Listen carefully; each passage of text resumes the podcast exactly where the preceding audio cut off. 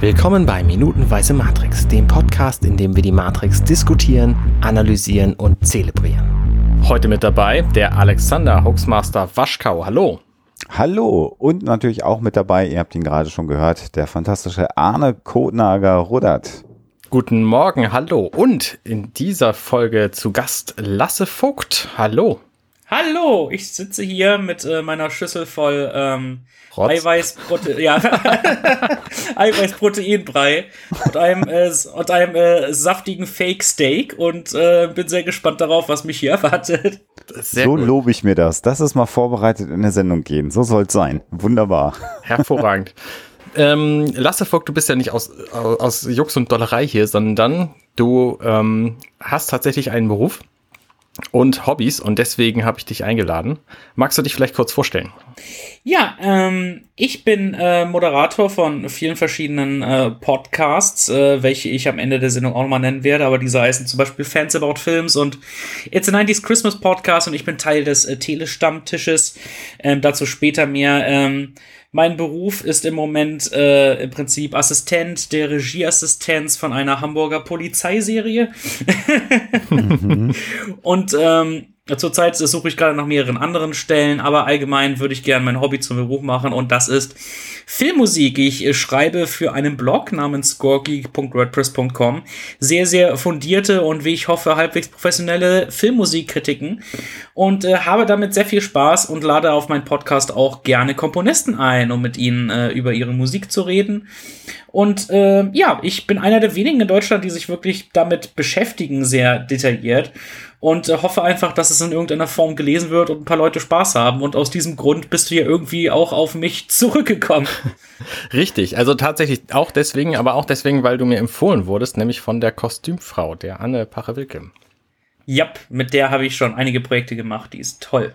Die ist in der Tat toll. Ähm, genau, wir wollen heute über die Musik des Films Matrix reden.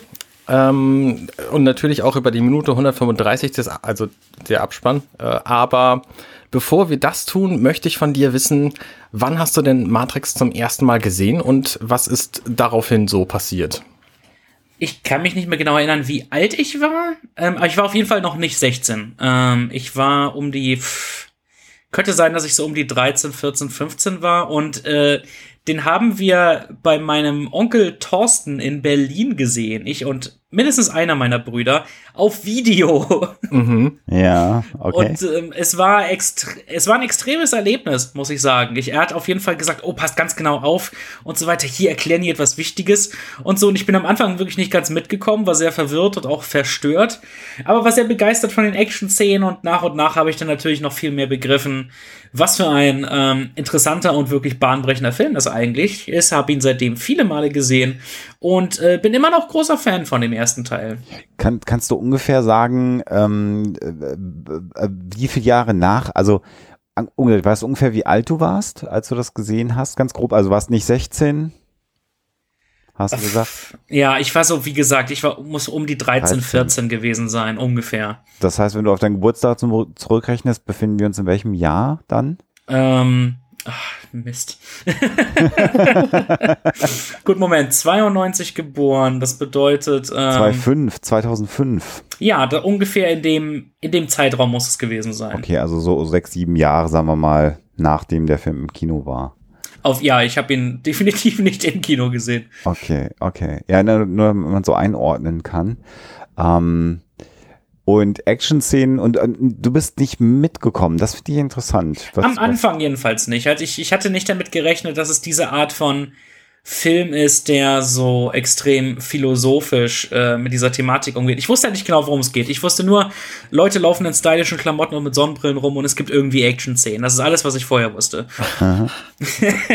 das ist eine ziemlich interessante Sache, weil wir haben in diesem Podcast schon diverse Male darüber gesprochen, aber ähm, die, ich würde behaupten, die meisten Leute, die in diesem Film gegangen sind im Kino damals, die wussten auch überhaupt nicht, worum es geht. Und die wussten nicht Definitiv. mal, dass es irgendwie Action-Szenen gibt und, und Sonnenbrillen so. Oh, okay. Weil die Werbekampagne Kampagne das alles nicht preisgegeben hatte. Ich glaube, ich war mit Matrix ein bisschen vertraut durch einige der Parodien. Halt, es gibt ja eine Kernparodie in äh, Scary Movie, es gibt eine in Shrek, äh, in mehreren Filmen haben die ja das, das, den Bullet Time Effekt veräppelt und dadurch kannte ich halt und irgendjemand hat mir gesagt, oh, das ist aus dem Film Matrix und da wusste ich halt ungefähr, ah, okay, gut, also das erwartet mich da. Mhm.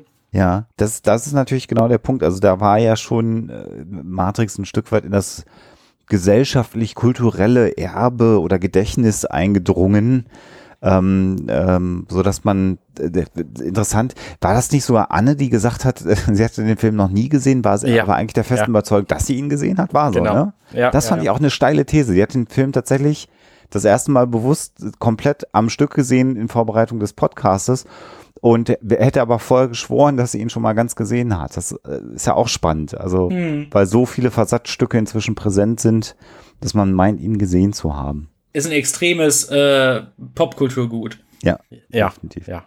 Definitiv. Du bist ja nun auch Filmexperte. Was meinst du denn, hat diesen Film quasi zu einem Popkulturgut gemacht?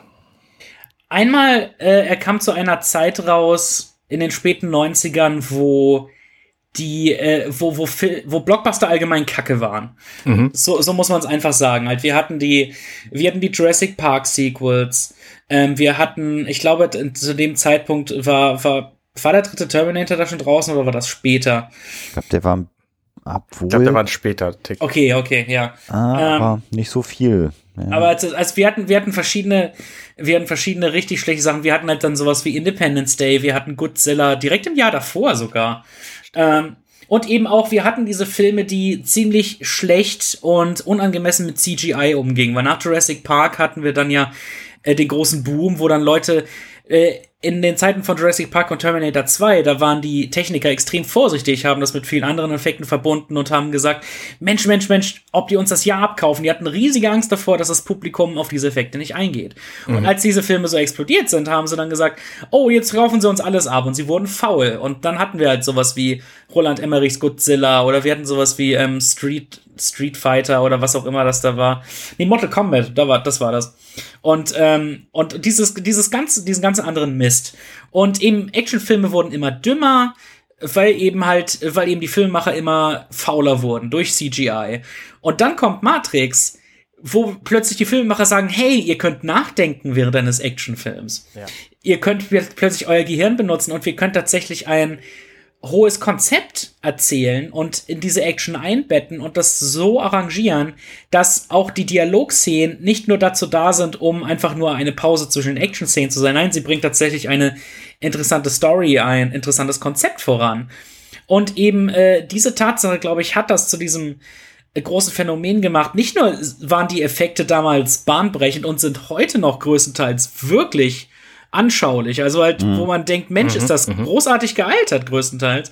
Ja. Ähm, eben auch äh, die, die Tatsache, dass, weil die später haben man dann halt herausgefunden, auch durch das Internet, diese Art von Story und Konzept ist nicht allzu neu. Die Wachowskis haben sich auf jeden Fall sehr inspirieren lassen von bestimmten Elementen aus Manga und Anime, was aber dann halt dem westlichen Publikum da noch nicht so wirklich bekannt war. Mhm. Ja, ja. Und ich meine, ich meine, dieser grüne Flattertext ist ja direkt abgeguckt aus ähm, Ghost in the Shell. Mhm, klar. Und äh, aber, aber das war halt das erste Mal, dass ein westliches Publikum mit dieser Art von Idee und Philosophie wirklich in Berührung kam, abgesehen vielleicht von Büchern, aber halt das große Medium, zu dem sich die meisten wenden, sind Filme. Und eben das, glaube ich, hat es zu diesem Phänomen gemacht, dass Mensch, guck dir diesen Film an, er wird dir die Augen öffnen, die Welt in einem vollkommen anderen Licht betrachten, bla bla bla. Ich denke, das sind, das sind diese ganzen Faktoren, die so ineinander gespielt haben, die dann einfach zu dieser glücklichen Fügung kamen, dass Matrix so erfolgreich wurde, wie er ist. Mhm. Ja, und äh, also, ähm, wenn du das gerade nochmal so beschreibst, ich habe jetzt gerade nochmal an die Zeit zurückgedacht, auch was so im Kino lief.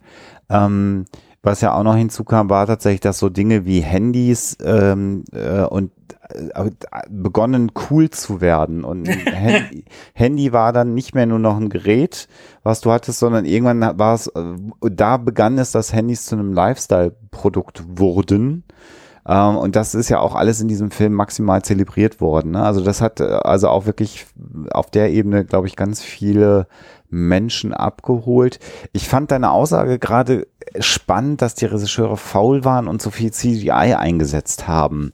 Ähm, ich habe das in der Kombination so noch nie gehört, dass es Faulheit ist. Ich habe immer gedacht, oder für mich ist, ist es eher so, dass die dass man diese neue Technologie ausreizen wollte und versuchen wollte, Dinge zu erzählen, die man vorher nicht hätte erzählen können. Ja. Und dabei ein bisschen die Sorgfaltspflicht vernachlässigt hat. Äh, eher aus so einer Euphorie-Gedanken, weil ich glaube, das war damals schon auch sehr arbeitsintensiv, CGI zu machen. Es war halt einfach nur nicht so cool, wenn man es also, ne, also den letzten Meter musste dann immer noch gehen, damit es richtig cool war. Die Dinosaurier bei Jurassic Park beim ersten sahen richtig toll aus.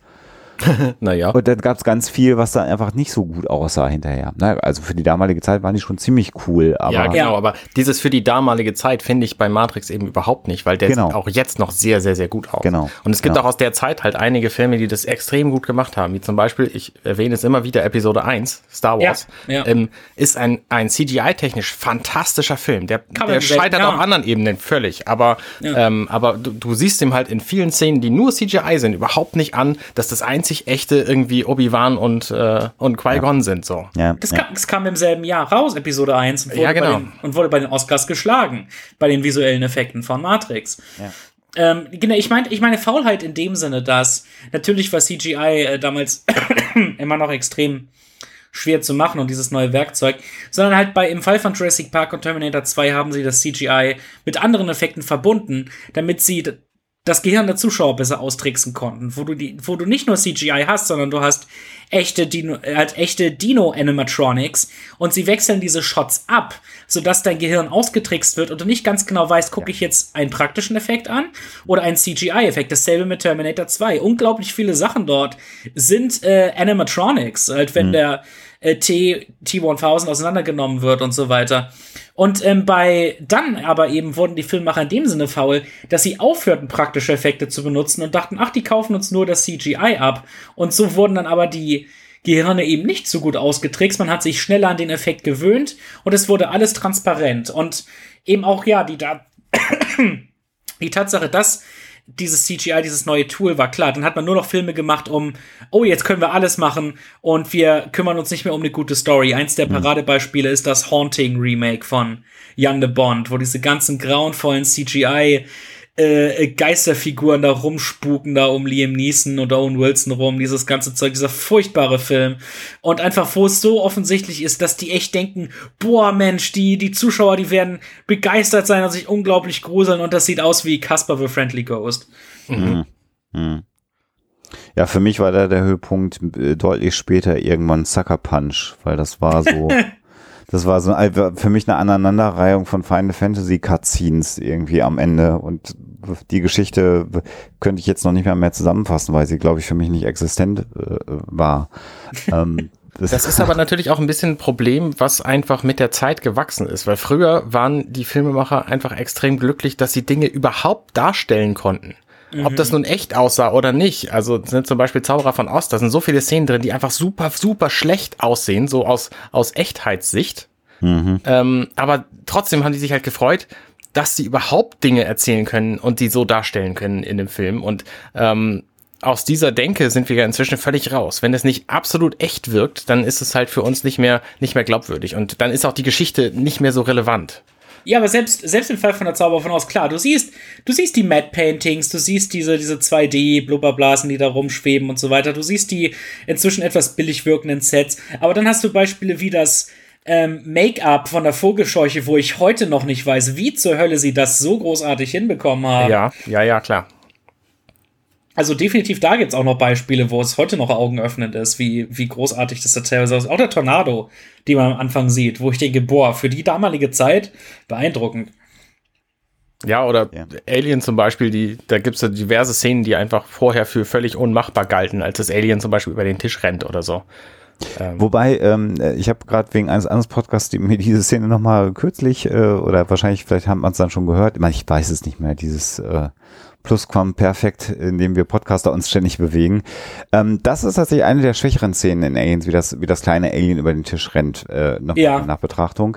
Äh, aber viele, viele andere Szenen bei Alien einfach unfassbar gut. Und was bei Alien gerade der Fall ist, wenn wir den Film nochmal als Beispiel nehmen, ist eben die Tatsache, dass du das Viech den ganzen Film lang nicht vernünftig siehst sondern du siehst immer nur Andeutungen, es ist viel zu dunkel, du siehst immer eigentlich nur Teile dieses Monsters und das macht's total scary. Wenn man damals CGI gehabt hätte, wenn Ridley Scott das zur Verfügung gehabt hätte, Ich ja. weiß nicht, ob er so ein guter äh, Regisseur gewesen wäre, dass er das anders gemacht hätte, aber es hätte ganz viele gegeben, die hätten gesagt am Ende und dann zeige ich es ganz und dann sieht man jede Kante an diesem und dann hätte dieser Film bei weitem nicht so gut funktioniert, weil der Liegt, lebt davon, dass du es nicht siehst. Ja, unter den Umständen kriegst du sowas wie Alien Covenant. Ja, so. Ähm, genau, weil genau der, der Film lebt von dem, es ist der weiße Hai-Effekt, wo sie aus der Not eine Tugend machen, weil es gibt da ein paar, ein, zwei Shots bei Alien, zum Beispiel, wenn er da aus dem Schatten heraus äh, den Typen angreift, dieser berühmte Jumpscare, wo du merkst, oh, es ist eine Person in einem Anzug. Ja. Halt, sie wollen die Person im Anzug verstecken und deshalb nutzen mhm. sie die Dunkelheit und eben die Tatsache, dass du es nicht aufsiehst, macht es gruselig. Das ist eben der weiße Hai-Effekt, wo shit, die Maschine funktioniert nicht, ah, wir zeigen einfach den Hai nicht so oft und dann hat es das äh, notgedrungen spannender gemacht. Genau, genau. Und ja. ähm, mich würde jetzt aber mal interessieren, äh, von der Einordnung her, äh, die Frage muss ich jetzt erstmal stellen, Anne, die muss ich aus dem System raus haben. Wenn du dich äh, in deinem Blog im Wesentlichen mit Filmmusik beschäftigst, also ich bin Fan von äh, Film-Soundtracks, ich höre sehr, sehr viele Original Soundtracks tatsächlich privat. Ähm, meist, wenn ich, wenn ich Sachen schreibe, also entweder beruflich, so wissenschaftliches Publizieren oder an anderen Dingen schreibe, dann mag ich es sehr, sehr gerne, Soundtracks zu hören. Aber wenn man jetzt einen Film betrachtet und eine Rezension auch über die Musik dieses Films äh, äh schreibt, hast du ja in der Regel ähm, auch immer äh, also so wie bei Matrix, du hast sozusagen auf den, den orchestralen Soundtrack auf der einen Seite und dann hast du aber auch so Dinge wie jetzt hier gerade in unserer Abschauminute White Zombie oder so. Machst du beides oder gehst du nur auf die orchestralen Dinge oder machst du dir dann auch Gedanken über die, sagen wir mal, Popstücke oder Rockstücke, die dann auch eingebaut sind, weil das passiert ja auch alles bewusst in so einem in so Film. Ja, ähm, nee, ich mach, ich gehe äh, in meinem Blog immer nur auf die orchestralen Scores ein, weil die halt original für den Film komponiert wurden. Meistens sind es ja präexistente Songs, die in Filmen vorkommen, aber die erwähne ich dann äh, auf eine spezielle Art und Weise. Zum Beispiel, es gibt übrigens auch ein separates Album nur mit den Songs und hier und da und hier sind die Songs hervorzuheben, die ich besonders mag, etc. Zum Beispiel, du kannst nicht über Guardians of the Galaxy sprechen, Unmöglich. ohne auch entsprechend äh, die Songs zu erwähnen. Mhm. Genau. Ähm, aber und äh, aber sonst, ich, ich rezensiere halt die, die orchestralen Sachen, weil das eben die Original-Dinge äh, sind und ich die auch allgemein immer viel, viel spaßiger zu analysieren finde, weil bei Songs ist es halt, manchmal werden sie ja in den Kontext gequetscht, wo man halt, hey, wir brauchen hier populäre Songs. Es ist nicht immer so wie in Guardians ja. of the Galaxy, wo sie Teil der Handlung sind. Genau, und das sind ja auch einfach uralte Lieder ja im Kern, was ja auch handlungsmäßig erklärt wird, aber da sind, glaube ich, viele Stücke hinterher von irgendwelchen Streamingdiensten, wie auch immer, runtergeladen worden von Menschen, die die sonst nie im Leben gehört hätten, diese Stücke. Das ist ja irgendwie mhm. das Geniale bei Guardians of the Galaxy. Ja. Ähm, was, was sagst du denn, Oh, jetzt würde ich dich gerne fragen, was dein Lieblings-Original-Soundtrack ist. Das machen wir aber später. Was sagst du denn zum orchestralen Soundtrack von Matrix? Oder also gibt's schon eine Rezension bei dir im Blog dazu? Nee, weil der Film halt entsprechend, ich habe den Blog erst, also ich habe erst 2013 angefangen, über mhm. Filmmusik zu schreiben äh, damals noch für einen anderen Blog als Gastkritiker. Und äh, in, in diesem Fall halt, ich habe, ich, mich, bisher war es mir das nicht wirklich wert, weil manchmal habe ich halt so eine, ich habe so eine spezielle Sparte, wo ich quasi zu Scores zurückgehe, wo ich dann sage, oh, Klassiker-Review. Da habe ich zum Beispiel Nightmare Before Christmas gemacht um eine Weihnachtszeit herum oder ähm, oder übersehene Schätze, wo ich über Scores spreche, die zu der Zeit, wo sie rauskamen, einfach nicht genug gewürdigt wurden. Mhm. Aber Matrix, bei Matrix war das bisher nicht nötig, was aber nicht daran liegt, dass ich die Musik nicht mag. Ich finde, der Score ist wirklich, wirklich gut und im Film extrem laut abgemischt, äh, was mhm. heutzutage viel zu selten vorkommt. Du hörst wirklich, auch in der Action-Szene, jede Note, was sehr erfrischend ist. Mhm. Mhm. Aber er ist jetzt ja nicht, ähm, ich, weiß, ich weiß nicht, wie ich das sagen soll. Ähm, er ist nicht sehr melodiös, ne, in seiner Struktur. Er ist ja mehr so, ähm, mehr, mehr rhythmisch, äh, eine rhythmische Musik, ne? Also nehmen wir mal Herr der Ringe Soundtrack, ne, mit den langen ähm, getragenen Stücken, die schon fast was Klassisches haben. Das ist ja bei Matrix halt komplett anders, ne? Ja, es gibt äh, definitiv thematische Elemente, halt zum Beispiel das wenn das äh, Opening-Logo erscheint, das ist ja definitiv ein Thema, das so ein bisschen mit die Matrix und das Geheimnis repräsentiert. Mhm. Es gibt äh, bestimmte, es gibt eher so orchestrale ähm, wie soll ich sagen, so punktuelle Momente, die bestimmte Dinge hervorheben, wo mhm. du denkst, oh, das ist so dieser, dieser, dieser Schreckmoment, der gilt für die Agenten. Das hier ist äh, das typ, der typische Action-Beat.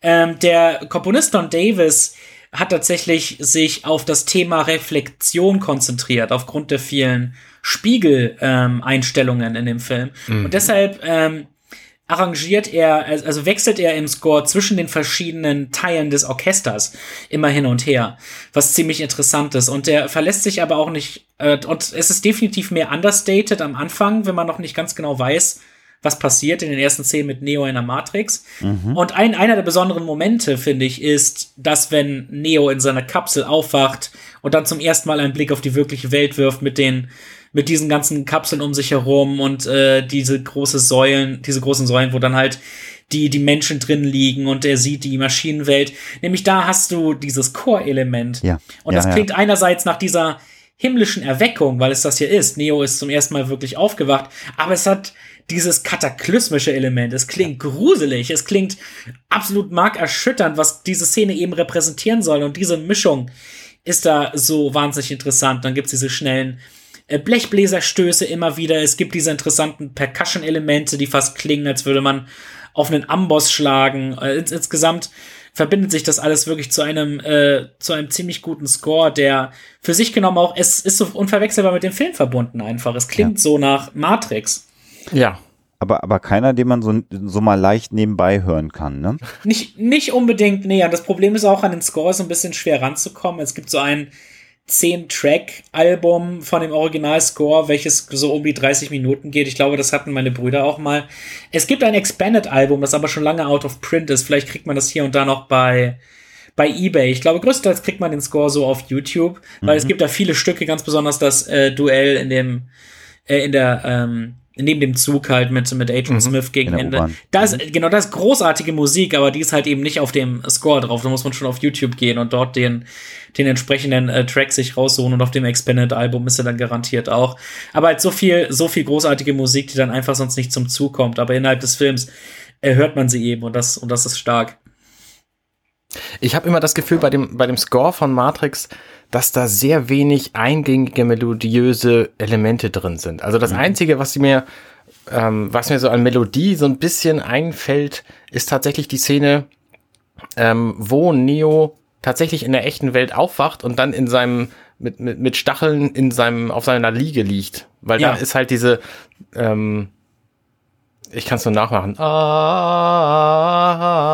genau. Ähm, so die, dieser Teil der Melodie, der ist mir irgendwie im Gedächtnis geblieben und, und fast alles andere vom Score ist für mich irgendwie so metallisches Klirren und ähm, eben ähm, eben so, so Staccato von, genau. von Geigen oder Bläsern. Genau, so dieses ganze Zeug immer richtig schnell und dann die, die, diese heftigen Amboss-Schläge und dann, ähm, und dann natürlich dieses dann, dann, dann, dann, dann, dann, dann, dann, dann. Also es ist auf jeden Fall sehr, sehr rhythmisch und es ist ja nicht unbedingt melodiös, aber man merkt, dass die, ähm, dass die Regisseure auf jeden Fall sich sehr darum bemühen, immer gute Filmmusik zu haben. Die arbeiten schon mit coolen Komponisten zusammen, auch in ihren späteren Filmen. Die hatten ja Michael J. Aquino bei Jupiter Ascending und das war absolut großartige Musik, halt wirklich sehr angemessen für diese Art von Space Oper. Und mit Don Davis hatten sie vorher bei Bound schon zusammengearbeitet, also das war nicht mm.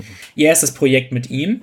Und er war davor auch bekannt für ähm, Jurassic Park 3 oder war das, war Jurassic Park vorher oder danach? Bound war früher. Nee, ich meine, ich meine halt, äh, Jurassic Park 3 war das vor oder nach Matrix, das weiß ich leider nicht mehr genau. Ach so, ähm, hm. ich glaube 97 war der zweite Teil.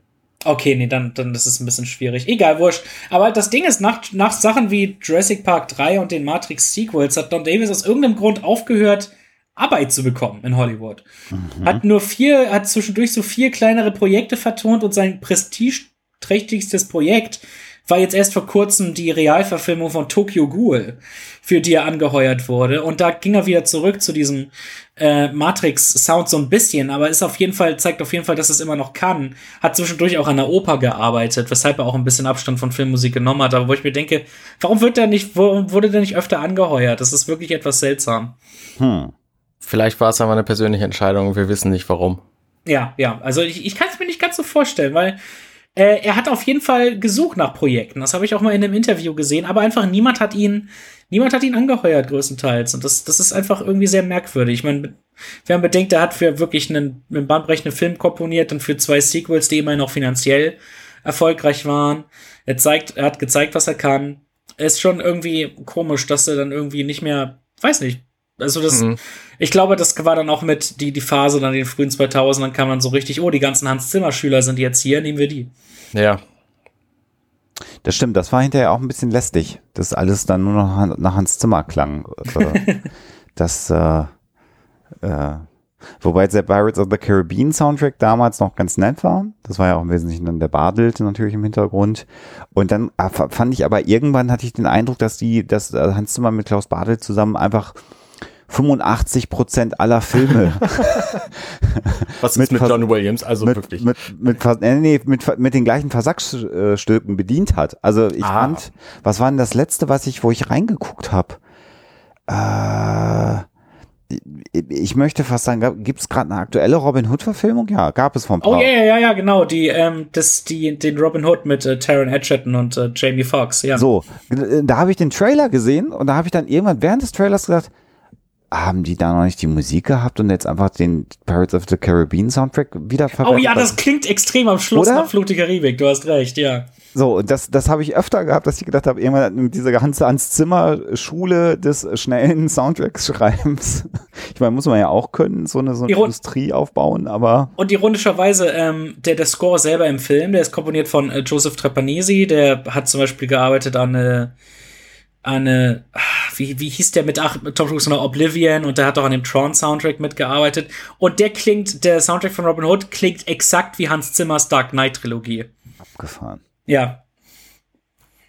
Gut, jetzt kann man sagen, die haben sich natürlich untereinander inspiriert und bla, also was wahrscheinlich sogar stimmt. Also es fängt ja keiner an und sagt, jetzt schreibe ich da ab.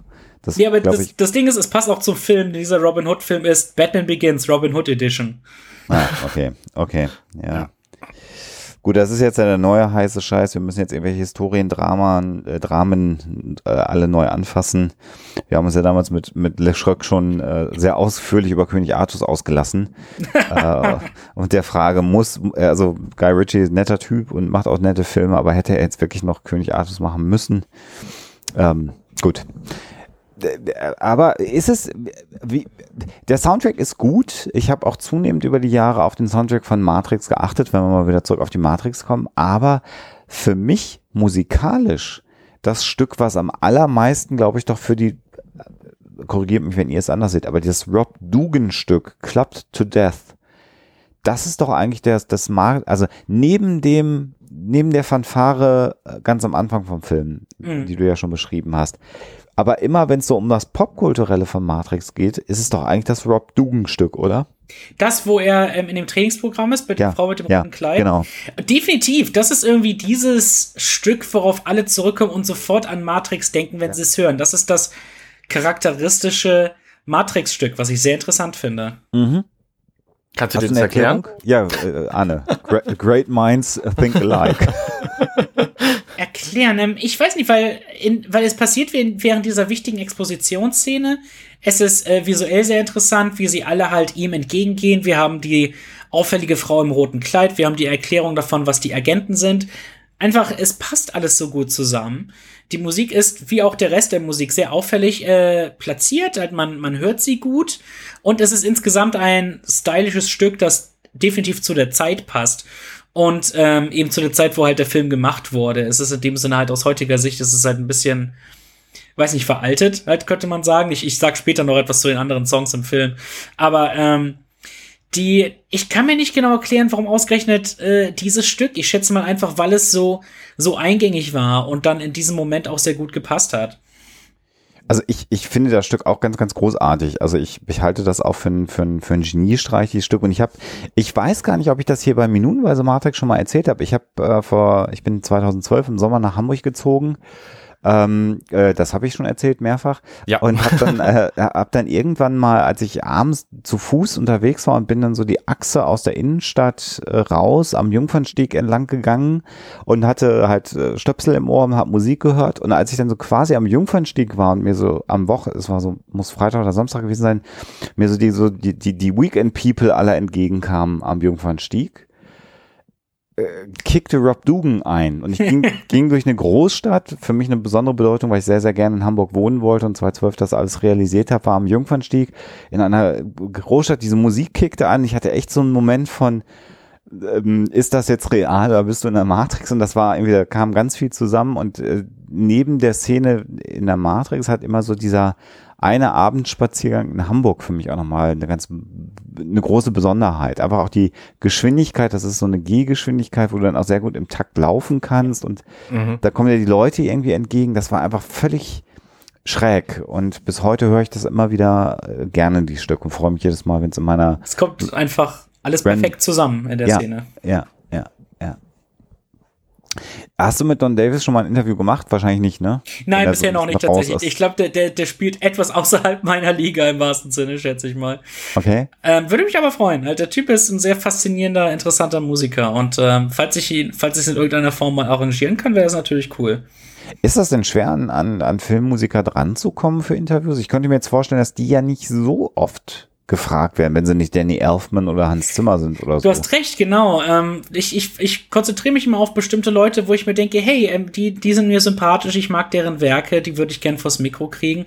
Und entsprechend habe ich halt ein bisschen kleiner angefangen mit dem Komponist äh, Douglas Pipes, hat zum Beispiel Trick or Treat und Krampus äh, komponiert. Der, der hat ganz schnell zugesagt und sich sehr gefreut darüber. Und da habe ich mich ein bisschen hochgearbeitet bei, ich hatte auch schon ein paar äh, Deutsche. Äh, mit, mit Josh Kochbeck hatte ich ein Interview, der schreibt ganz viel für Soko Köln, der ist im deutschen Fernsehbereich sehr viel unterwegs. Ich hatte das Komponistentrio äh, die beiden Wegs für, äh, für ihren Score von Die kleine Hexe letzt, von letztem Jahr. Die hatte ich vor dem Mikro, was toll war. Und ähm, einer, ich glaube, einer der, der höher profilierteren, das war Matthew Marchison, welcher zusammen mit Henry Jackman unter anderem die Kingsman-Filme vertont hat und Oha. jetzt auch an Rocketman beteiligt war. Hm. Ähm, und das war, das war ein sehr, sehr tolles und informatives Interview. Der hat nämlich auch schon mit Hans Zimmer zusammengearbeitet des Öfteren.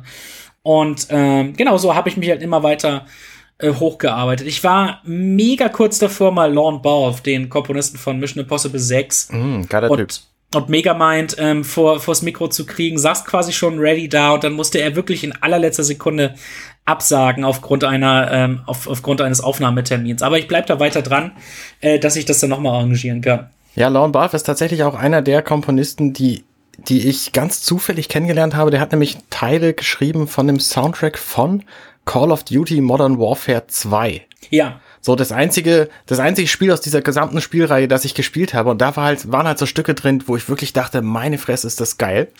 Und das waren halt seine. Und da war ich echt, da war ich sehr überrascht, dass das halt ein, eine, ein so bekannter, also ein, zumindest verdient habend, so bekannt zu seiner ähm, Komponist ist. Ja, der arbeitet immer noch mit Hans Zimmer zusammen. Obwohl der seine eigenen Projekte hat, ist er immer noch als ergänzender Komponist beteiligt bei Sachen wie Sherlock Holmes, bei Dunkirk. Also der, der, der kommt ja immer wieder zu ihm zurück. Wie, wie ist denn das? Ähm, Arne hat das Beispiel gerade schon gebracht, Computer, äh, also Computerspiel Soundtracks. Es ist ja inzwischen tatsächlich so, dass viele, viele Schauspieler in Hollywood sich durchaus ein erträgliches Zubrot verdienen, weil sie einfach auch Rollen von Computerspielen sprechen, einfach weil wir genug Sprecherplatz inzwischen haben, dass die Figuren halt alle sprechen können in so einem Spiel. Ähm, das scheint auch so langsam etabliert zu sein. Früher war das, glaube ich, immer so ein bisschen mit Naserümpfen. Wenn du keinen besseren Job findest, dann machst du halt Computerspiele. Ja. Äh, hast du mal mit Komponisten darüber gesprochen, wie die das sehen, für Computerspiele zu arbeiten? Hast du, hast du da einen Einblick ähm, in, in die Thematik? Ähm, bisher habe ich noch keinen. Ähm, ich muss, ich muss gerade ganz kurz überlegen, aber ich habe, glaube ich, tatsächlich noch keinen. Äh äh, Computerspielkomponisten vor dem Mikrofon gehabt. Ich wollte unbedingt, einer meiner Lieblingskomponisten in dem Bereich ist Austin Wintory. Ja. Ähm, der ist, das ist ein äh, verdammtes Genie, das kann man gar nicht anders sagen. Und äh, den hätte ich mega gerne schon mal vors Mikro gekriegt und äh, habe es bisher leider noch nicht geschafft. Ähm, insgesamt ähm, wegen wegen Video wegen Videospielen und äh, und die Komponisten da bis hier hatte ich da tatsächlich wirklich noch keinen. Aber äh, das, das Ding ist, dass heutzutage wirklich Videospiele ja erzählerisch sogar schon und technisch ja. Filme langsam ablösen. Ja. wir gucken uns jetzt, äh, wir müssen gar nicht erst äh, über sowas wie God of War anfangen zu reden, um dann zu zeigen, boah, Mensch, was für ein, nicht nur was für ein technisches Wunderwerk und die Tatsache, dass dieses Spiel im Prinzip ohne, ohne einen Schnitt auskommt die ganze Zeit. Halt, wie das da erst programmiert ist in irgendeiner Form, dass da wirklich die Spielszenen nahtlos mit den ähm, Geschichtenszenen mit den Cutscenen und so weiter übergehen und du wirklich keinen sichtbaren Schnitt hast im ganzen Spiel. Du bist immer die ganze Zeit dabei. Ähm, aber auch eben, wie das, wie eben die Musik sich da immer weiter gesteigert hat, von dem niedlichen 8-Bit, wie wir es kennen. Und teilweise bleiben ja bestimmte Spiele immer noch bei dem Sound. Aber halt, äh, wie gerade bei, auch im Fall von God of War, was für ein orchestrales Feuerwerk. Oder bei äh, Call of Duty, ja, was für ein wirklich moderner äh, Blockbuster-Score. Und ähm, ich denke mal, dass viele Komponisten halt, es gibt ja welche, die hin und her wechseln, es gibt welche, die spezialisieren sich nur auf Computerspiele. Ähm, das, das wird eben auch solche hat. Auch Danny Elfman hat schon äh, für Computerspiele mhm. was gemacht. Mhm. Ähm, wie Fable, genau. Die, bei, beim ersten Fable war er dran beteiligt. Und ähm, ich, ich, ich glaube halt eben in dem Sinne, was für einen hohen Status Computerspiele heutzutage haben, da scheut sich niemand mehr davor. Ich glaube halt nur, dass das eben auch noch etwas zeitaufwendiger ist als bei Filmen. Weil du mehr, mehr Musik machen musst am Ende. Ja, ne? es ist einfach mehr Musik musst. nötig tatsächlich. Und es ist dieses, dieses lose Erlebnis, wo die Musik immer wieder irgendwie reingeschnitten wird bei bestimmten Stellen. Und das heißt, man muss relativ vergleichsweise lange Stücke schreiben, die sich dann auch passend variieren und irgendwie da reinspleißen lassen. Ja. ja. Da habe ich tatsächlich eine Zeit lang einen sehr coolen ähm, Podcast zu gehört von Emily Reese. Die, ähm, der Podcast hieß Topscore und der hat aber 2015 aufgehört und jetzt beim Forschen nach dieser, nach dem Namen dieser Frau habe ich gerade rausgefunden, die hat jetzt einen neuen Podcast und ich bin voll geflasht, dass es einen gibt, der heißt Level with Emily Reese. Die hat halt ganz viele Videospielkomponisten ähm, zu, äh, als Gast gehabt und mit sich mit denen dann unterhalten. Und da habe ich halt auch so Dinge erfahren, wie zum Beispiel, dass sie dass Videospielmusik komponieren völlig anders ist als, als Filmmusik komponieren, weil du einfach so viel ähm, so viel flexiblere Musik gestalten musst. Also der Beispiel, der, der Soundtrack von Red Dead Redemption 1 zum Beispiel ist so ein Beispiel dafür, weil da wurde halt darauf geachtet, dass das tatsächlich alles in derselben Taktzahl ist, damit du das nahtlos ineinander einblenden kannst. Und die ganzen mhm. Stücke sind alle komplementär gestaltet, ähm, dass das halt ähm, relativ ähnlich ist, ob du auf dem Pferd sitzt und reitest, auf dem Pferd sitzt und stehen bleibst oder auf dem Pferd sitzt und verfolgt wirst. So. ähm, also das ist schon eine, eine, wirklich spannende Geschichte. Sich da, sich da tiefer mit zu befassen, kann ich jedem nur empfehlen, der so ein bisschen ähm, sich mit, mit Videospielen alleine auseinandersetzt. Ja, ja, total. Was hat denn bei dir die Faszination für Soundtracks ausgemacht? Wie, wie bist du überhaupt darauf gekommen, bei Filmen auf die Musik irgendwann verstärkt zu achten? Ähm, ich, das, das liegt teilweise mit daran, wie ich aufgewachsen bin, weil meine Eltern sind im klassischen Musikbereich unterwegs beruflich, mhm. ähm, im Bereich Oper und Musical und so weiter. Und dadurch bin ich eben mit dieser Art von Musik auch aufgewachsen, mit instrumentalen Stücken. Und ähm, das erste Mal, dass, ich, dass mir wirklich bewusst eine Filmmusik aufgefallen ist und ich gedacht habe, boah, ist das großartig, ist äh, Chicken Run gewesen von äh, Harry Gregson Williams und John Powell. Und dann habe ich nach und nach einfach angefangen, richtig darauf zu lauschen. Eine der ersten Soundtrack-CDs, die ich besaß, war dann der erste Harry Potter mhm. von äh, John Williams. Und dann nach und nach bin ich wirklich zum Sammler geworden und äh, habe dann äh, einfach äh, einfach gedacht, mein Mensch, ich, äh, das ist einfach die die, die beste Art von Musik, weil halt Filme. Ich war halt ein riesiger Filmfan. Und dadurch, dass ich so viele Filme geguckt habe, habe ich zwangsläufig auch die Musik mitbekommen. Und dann habe ich mich mehr mit darauf konzentriert. Und inzwischen habe ich schon eine gigantische Sammlung von CDs angesammelt. Und bin jetzt sogar schon so weit, dass ich diese halbwegs professionell bespreche schriftlich und dann sogar auch noch mit einigen der Komponisten reden kann, von deren Arbeit ich Fan bin. Mhm. Mhm. Das ist sehr cool, ja. schon witzig, ja. Also das Hobby schon fast zum Beruf gemacht, noch nicht ganz, aber. Genau, eben. Das Einzige, was jetzt wirklich noch fehlt, ist in dem Sinne, dass ich damit Geld verdiene. Aber ansonsten ist es schon Arbeit. Das ist halt ja, noch nicht klar. bezahlte Arbeit. das kenne ich, das kenne ich, das, so als äh, Podcast-Produzent. Oh ja. Das, äh, ist, glaube ich, das geteilte Schicksal, das wir alle haben. ähm, äh, lass uns mal auf die Matrix zurückkommen. Äh, oh ja, ähm, Vielleicht als Überleitung an dieser Stelle, wo wir gerade schon über die Matrix sprechen. Ich gucke mir gerade so diesen Abspann an und da steht in Sekunde 25 unter neben Compositors unter dem Namen Barney Robson der Name John P. Nugent. Und der wird aufmerksamen Hörern dieses Podcasts vielleicht bekannt vorkommen, weil wir mit dem auf einem YouTube-Kanal nämlich ein 30-minütiges Interview genau. ähm, veröffentlicht haben von Tommy Krabweis und ihm. Genau. Der Tommy Krabweis war ja bei uns zu Gast und ähm, dieser John Nugent, der hat halt unter anderem den Bullet Time Effekt quasi mit erfunden. Und deswegen ja. ist das ein sehr empfehlenswertes Interview, was wir da haben. Ach, wie cool. Genau. Ah, stimmt, da taucht er tatsächlich hier in der Stelle auf. Gut, dass du, gut, dass einer noch den Film guckt. Immer noch. Wenigstens äh, einer. Äh, äh, gute Überleitung. Ähm, äh, als du Matrix gesehen hast mit 13, war aber diese Leidenschaft für Soundtracks noch nicht da. Noch nie, also noch, noch, nicht, noch nicht so ausgeprägt wie jetzt. Also ich habe definitiv, war definitiv Fan von bestimmten Sachen wie halt Harry Potter und, und mhm. diesem ganzen Zeug. Aber da war es halt noch nicht so, dass ich wirklich nur Soundtracks in meiner Freizeit gehört habe. Das kam dann ein kleines bisschen später. Äh, hast du ähm, so in deiner Wahrnehmung ähm, Soundtracks, die dem von Matrix ähnlich sind, wo du sagst, das ist ein, das ist ein Film, der hat eine ähnliche musikalische Begleitung? Etwas ähnlich ist zum Beispiel Klaus Badels Equilibrium, ähm, welcher ja kurz hier nach rauskam und mehr als nur ein bisschen von Matrix inspiriert ist. Vom, Hab ich gesehen, stimmt, ja, ja, ja. Äh, vom Look her, von ähm, äh, bestimmten Ideen her, von der Inszenierung und eben auch von der Musik. Äh, Equilibrium klingt sehr viel elektronischer, aber hat definitiv ganz ähnliche Elemente. Da hat man nämlich auch äh, Techno und Orchester und Chor und diese schnellen, geschrammelten Actionstücke und so weiter und so fort. Das ist ein bisschen mehr in your face. Es ist nicht ganz so ähm, detailliert durchkomponiert äh, wie äh, Matrix, aber es ist definitiv einer, der vergleichbar ist. Hm. Den habe ich lange nicht mehr gesehen. Das müsste ich mir jetzt dann nochmal angucken. Das ist ein guter ja. Hinweis. Oh ja, es, ist, man, es fällt sowas von auf an bestimmten Stellen. Das ist definitiv ja. Matrix inspiriert. Den habe ich viele Jahre nach Matrix das erste Mal dann auf DVD geguckt. Deswegen ist mir das damals vielleicht nicht aufgefallen. Aber stimmt, die waren zeitlich gesehen nicht weit weg voneinander. Hm. Ähm, und wenn man die so in die Reihung stellt, kann ich mir das gut vorstellen. Das ist ein guter Hinweis. Hast du noch einen? Ansonsten, ich bin mir nicht, wie gesagt, Tokyo Ghoul, aber weil das ja auch derselbe Komponist, das geht ein hm. bisschen in die Richtung hier und da. Mhm. Ansonsten, ähm, nicht ganz sicher, weil ich finde ja auch, er ist sehr viel mehr, gerade in, gerade im letzten Matrix-Teil ist er dann halt sehr viel mehr noch in diese lateinische Chorgeschichte gegangen und da wird's noch so ein bisschen theatralischer mit der, mit der Musik. Ja. Ähm, aber ansonsten fiel mir jetzt nicht wirklich ein, auf diese Art und Weise, da müsste ich schon ein bisschen tiefer graben, dass ich so sagen könnte, oh ja, das ist, äh, das ist die Art von Score, die erinnert, die erinnert mich an Matrix. Es gab vor kurzem erst, habe ich einen Soundtrack besprochen, tatsächlich, wo ich dachte, dass das geht ein bisschen in die Richtung von einer, äh, oh ja, genau, ähm, bei, bei Tom Holkenborgs ähm, Tomb Raider.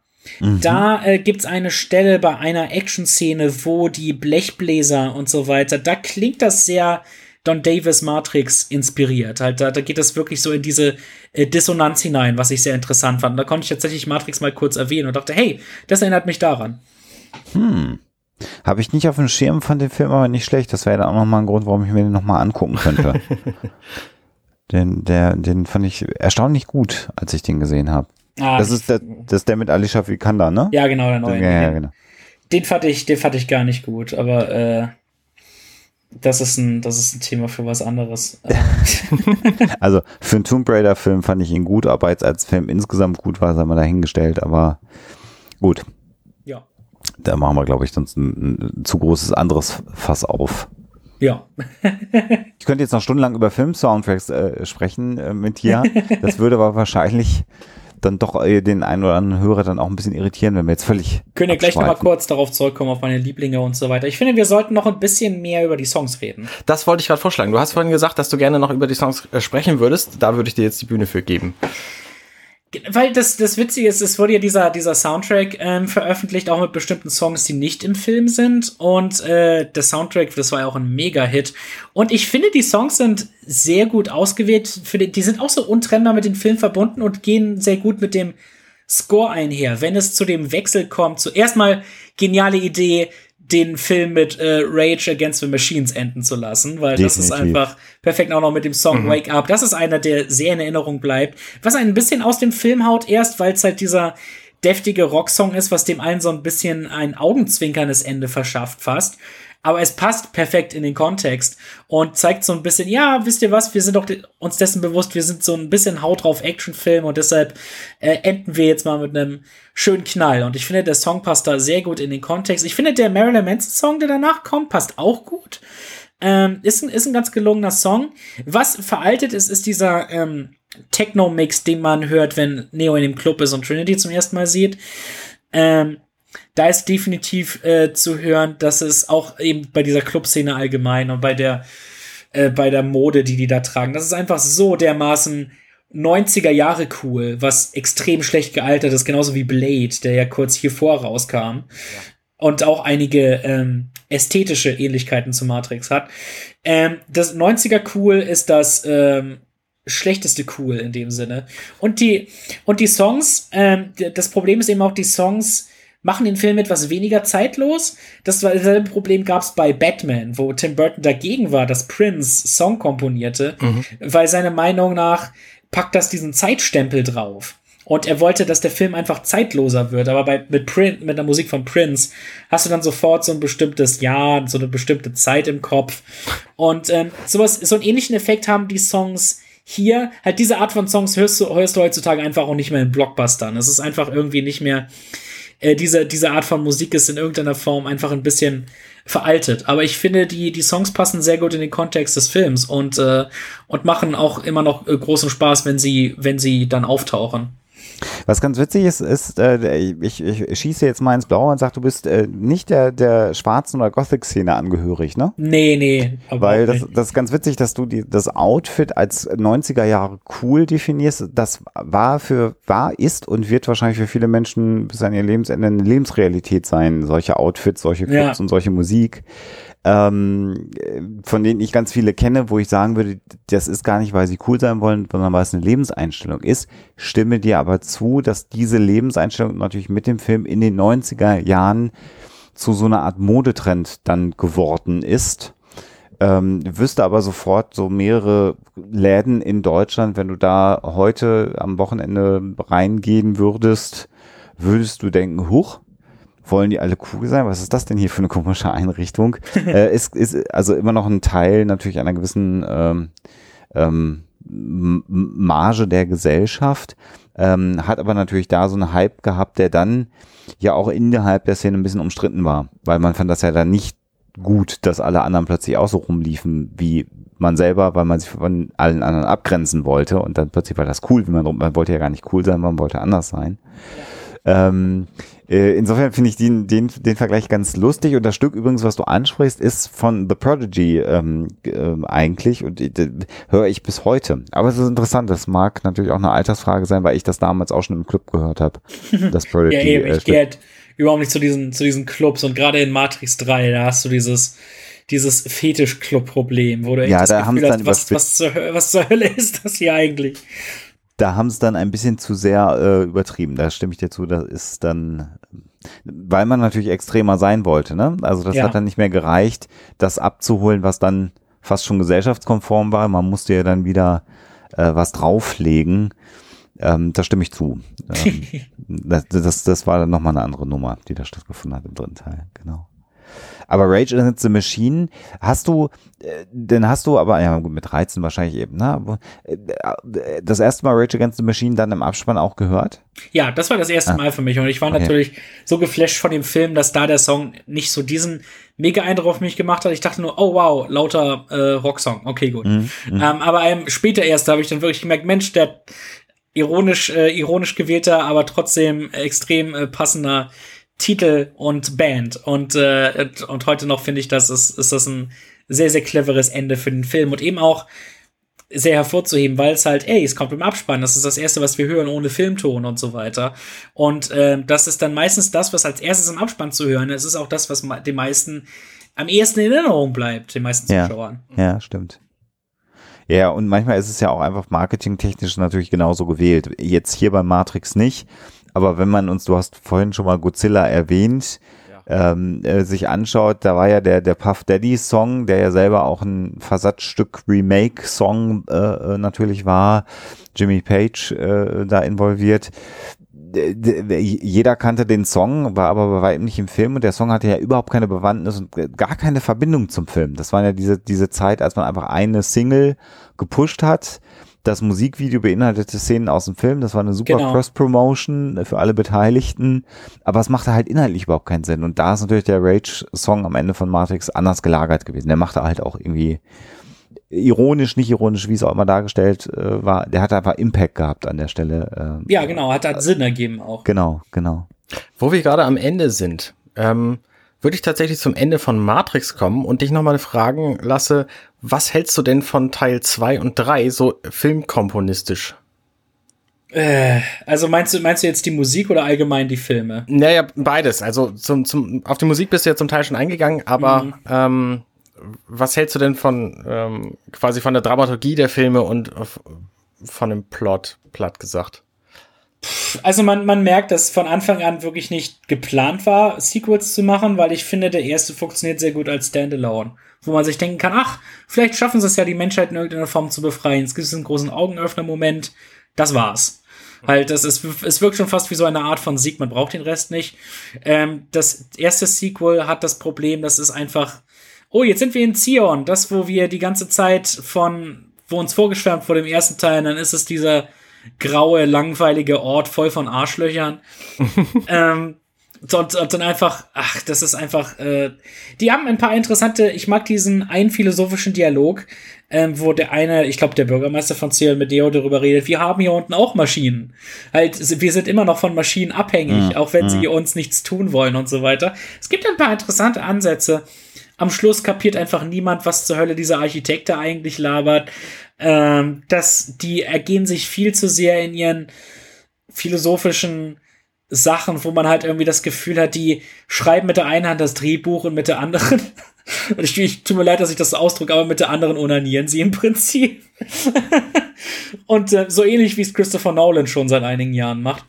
Ähm, Gerade bei Interstellar, aber ich schweife ab. Ähm, aber das Ding ist, dass. Da habe ich das auch gespürt. Ja, oh da noch viel mehr als bei Matrix, da kann ich dir nur zustimmen. Oh mein Gott, ja. Das, das fühlte sich so an, oh, oh, bin ich nicht schlau. Hier, hier habt ihr meine Schleue hingespritzt auf das Skript. Ah, schrecklich. Ähm, aber das ähm, bei Matrix ähm, das Ding ist halt genau, Philo Philosophie und Action nicht gut zusammengewürfelt. Die Effekte sind schwächer im zweiten Teil, halt, wann immer sich Neo in eine Computerspielfigur verwandelt. Gibt ein paar gute Einzelmomente hier und da, ein paar sehr gute Ideen, wie Smith immer weiter als Programm wächst. Mhm. Ähm, interessante Konzepte. Enttäuschendes Ende allgemein.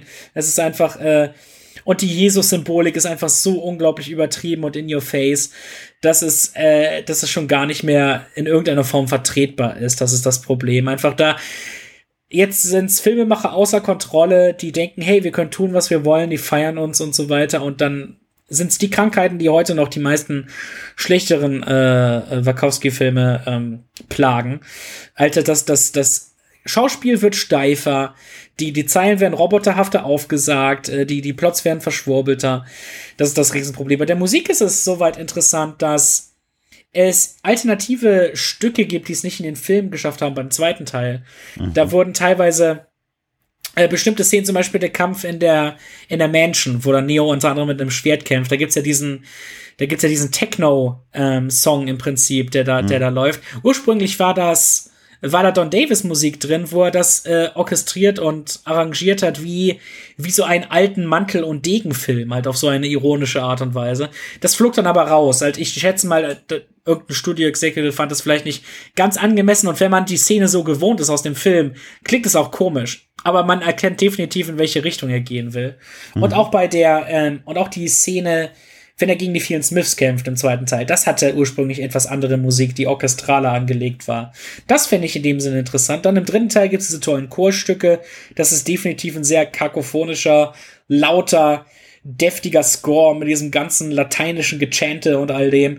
Aber ich finde insgesamt als Gesamtpaket, ähm, und weil es eben auch nicht so überwältigend ist und weil der Film besser ist, ziehe ich da noch einfach den ersten Matrix vor. Ja, würde ich dir im Grunde zustimmen. Also gerade ähm, gerade was die Effekte angeht, um da den Bogen von zu vorhin nochmal zu schließen, die sind halt einfach völlig, also die Pferde sind mit ihnen durchgegangen, so würde ich es formulieren. Ja, ja, ja, ja. Das ist, glaube ich, aber auch so eine, so eine Spirale gewesen, in der sich da alle befunden haben, inklusive des Studios, glaube ich, ähm, wo es einfach kein Korrektiv mehr gab. Da gab es einfach niemanden mehr, der gesagt hat, ach Kinder, wisst ihr was? Einmal tief durch die Hose atmen und dann lass uns mal einfach wieder ein Stück nach unten gehen, sondern das musste jetzt noch mehr von allem und noch anders und ich glaube, da haben sie alle untereinander äh, angestachelt. Ja, ähm, typische Sequel-Krankheit ist immer ja, so. Ja, ja, ja typisch. Ja. Die Schlachten werden immer größer. Genau, und der und der und der, die Inhalt immer inhaltsloser eigentlich. Das ist das Problem dabei, dass die Geschichte dann häufig vergessen wird. Ich, ich weiß ja bis heute nicht, ob nicht doch die Idee war, mehr Filme drehen zu können, wenn man dann dürfte. Ähm, meine These ist ja, ähm, dass die schon noch mehr Geschichte geplant hatten. Ähm, wir haben das ja hier im Podcast auch häufiger gesagt. Äh, aber wenn man aus Teil 2 und 3 einen Film gemacht hätte, der ein bisschen kürzer wäre, der ein bisschen straffer erzählt gewesen wäre, hätte man, glaube ich, sehr schön so diese Spiegelung ähm, mit der am Ende philosophischen Frage, ist eigentlich doch eher Smith der Auserwählte gewesen, The One, und gar nicht Neo, der dazu geführt hat, dass sich alles verändert. äh, ne? Ein Film, in dem man dieses Thema noch intensiver verbreitet und nicht so viel Zeit darauf verwendet, alles andere auch darzustellen, das wäre vielleicht auch nicht so schlecht gewesen, das so zu tun. Aber es gibt hier noch, ähm, was ich empfehlen kann, es gibt ja noch, äh, dazwischen gab es diesen Film Animatrix, welcher ja, genau. in verschiedenen Kurzfilmen das Konzept etwas erweitern und da kommen sie eben mit bestimmten Ideen, die mega interessant sind, aber genau. dann eben auch für nur diese Kurzfilme her. Und es gibt ja das mit diesem, mit diesem, äh, mit diesem äh, Olympiasieger oder wie auch immer, der mhm. so schnell ist, dass mhm. er quasi die Matrix durchbricht für einen kleinen Moment. Mhm. Es gibt diese Episode mit ein paar Kindern, die äh, einen Ort finden, wo es im Prinzip einen Glitch in der Matrix gibt. Genau. Und das entdecken sie dann. Also da gibt's halt, da werden interessante Konzepte äh, erkundet, was man, wo man denkt, hey, das ist eine schöne kleine Spielerei für zwischendurch, was dem allen so ein bisschen mehr Kontext und auch Realität gibt, wo man halt denkt, äh, das, das erkunden sie noch nicht wirklich in den, äh, in den anderen Filmen. Weil davon, sie bewegen sich halt auch mehr und mehr irgendwie von der Matrix weg und das ist einfach nur noch Political Talk und ähm, oh, die Maschinen kommen mit einem Riesenbohrer und jetzt äh, feuern wir auf alles, was sich bewegt. Ja. Ja, genau. Und man hat halt so viel Filmzeit zur Verfügung, dass man die auch irgendwie füllen musste. Und wenn man dann nicht Geschichte hatte, hat man einfach Effekte da reingepackt. Bis zum geht nicht mehr, weil Geld offensichtlich kaum eine Rolle gespielt hat. Und das macht dann halt einen Film nicht besser. Ja, ich habe, glaube ich, auch im Abspann hier, ich habe hier Animal Logic gesehen, teilweise bei CGI-Firmen, was ich mega interessant finde, denn die sind heutzutage äh, verantwortlich für einige der bestaussehendsten Animationsfilme, für sowas wie Happy Feet, Guardians of Gahul oder The Lego, äh, die Lego-Filme. Mhm. Ähm, australische Animationsfirma, wahnsinnig talentiert, was Texturen angeht. Also die machen wirklich beispiellose Arbeit und dass die eben hier schon dran beteiligt waren, ähm, zeigt, Mensch, mit was man so alles anfängt und wie revolutionär sich das weiterentwickeln kann. Ja. Es zeigt vor allem, wie viel Arbeit das kostet und wie viel Lernarbeit es kostet, sowas zu produzieren zu können in der Qualität, wie sie es jetzt machen. Ja. Und lustigerweise, Lego Movie ist eine sehr, sehr gute Parodie auf Matrix. An ja. vielen Stellen, ja, stimmt. Ja, ja, stimmt, stimmt, stimmt. Ähm, ich glaube, wir sind fertig quasi mit dem äh, Talk über Matrix. Lasse, vielleicht möchtest du noch sagen, wo man dich sonst so im Internet findet. Du hast es vorhin am Anfang äh, kurz angerissen. Bitte. Selbstverständlich. Ähm, meine Arbeit äh, findet ihr, wenn ihr mir zum Beispiel auf Facebook und Twitter folgt, at Lasse Vogt. Ich schreibe deutschsprachige Soundtrack-Kritiken für scoregeek.wordpress.com. Äh, meine Lieblings-Soundtracks sind übrigens die Herr der Ringe-Trilogie und die Drachenzähmen leicht gemacht Trilogie. Ähm, um jetzt auch äh, diese Frage beantworten zu können. ah, sehr schön. Ja, vielen ähm, Dank. Äh, bitte sehr. Ich habe einen YouTube-Kanal mit Namen The Deppard. Äh, dort lade ich nicht nur aktuelle Filmkritiken hoch, sondern da findet ihr auch meine Kurzfilme. Unter anderem mein Abschlussfilm, Dein Film ist scheiße, welcher eine kleine Komödie ist.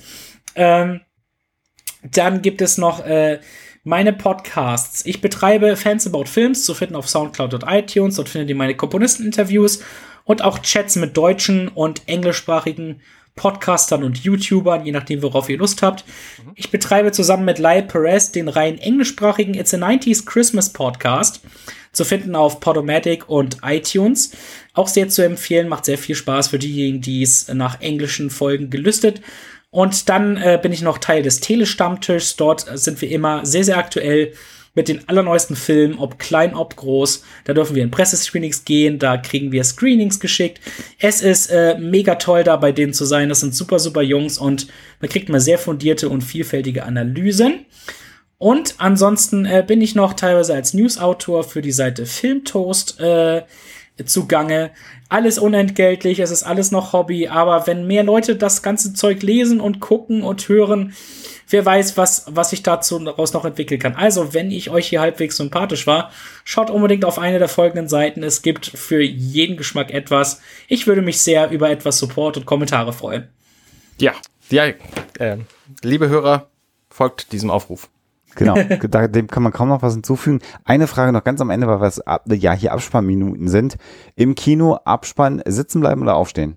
Äh, in, der, in der Regel sitzen bleiben. Gerade jetzt, wo man auch nie mal ganz genau weiß, oh Mensch, kommt da vielleicht noch was? Ich meine, bei, bei Marvel allgemein, ja, sitzen bleiben, logisch. Bei allen, die Marvel sein wollen, ähm, in, in General DC sitzen bleiben. Und ähm, allgemein, wenn da eine gute Musik läuft und ich allgemein noch daran interessiert bin, hey, äh, was findet man da sonst noch alles? Oder wenn ich in die Soundtrack-Notizen gucken möchte, wenn ich sehen möchte, was für Songs waren da beteiligt, mhm. ähm, wer hat da was bei der Musik gemacht, wenn ich selber nicht das Soundtrack-Album habe, hilft mir das sehr, da in die Credits zu gucken für meine Kritiken. Also ich allgemein bleibe auf jeden Fall gerne sitzen, lasse den Film auch ein bisschen nachwirken und lausche dann dem Song oder der Musik, die da gerade so läuft. So mache ich es auch. Äh, insofern auch, vielen, vielen Dank äh, für die Einordnung nochmal und ja, im Zweifelsfall können ja unsere Hörerinnen und Hörer auch mal darüber kommentieren, ob sie sitzen bleiben oder aufstehen. Das wäre ja auch mal ganz nett. Oh ja. Also eine kleine, kleine Umfrage mal für die Kommentarspalten dieses Podcasts. Genau. Die Frage genau lautet, sitzen bleiben oder aufstehen? Wenn ja, warum nicht? Warte. Super, genau. Und das bitte mit zwei Worten beantworten. Super. Ja, äh, äh, toll. Deshalb war ungemein kurzweilig, Lasse. Vielen Dank von meiner Seite aus. Das hätte ich jetzt auch gesagt. Und ich danke alle, euch. Als Moderator dieser Sendung. Ich dachte, ich übernehme das jetzt nochmal. Alles gut. Reiße ich mal das Heft nochmal an mich. Und euch da draußen alles Gute und äh, bis. Ja, Moment, Moment. Ein, ein Kommentar noch. Oh. Äh, Lasse, du bist tatsächlich unser letzter Gast. Ach, Denn wir haben Güte. nur noch eine einzige Ach, Folge. 136. Wir binden nur noch ab. Und dann äh, sind nur noch, ist nur noch das Kernteam zu Gast. Genau. Und, äh, zu, zu Gast, ja. Und dann ist dieser Podcast auch beendet. Mensch, also, da, da fühle ich mich umso geehrter, dass ich äh, hier Teil sein durfte. Das ist ein mega cooles Projekt und ich freue mich sehr, dass ihr auf mich zugekommen seid damit. Ich hatte sehr, sehr viel Spaß. Vielen, vielen Dank, dass ihr mich eingeladen habt. Sehr gern. Vielen Dank für deinen Input. Alles klar. Und euch da draußen alles Gute da draußen und dann hören wir uns noch einmal. Ach hey, je Tränen im Knopfloch. Macht's gut. Bis dann. Ciao. Tschüss, tschüss. Hey, ich bin Arne und das war Minutenweise Matrix. Wenn euch dieser Podcast gefällt, dann unterstützt mich doch ein wenig. Ich schneide, produziere und hoste diesen und weitere Podcasts wie auch andere Projekte im Netz. Informationen, wie ihr mich unterstützen könnt, findet ihr auf compendion.net.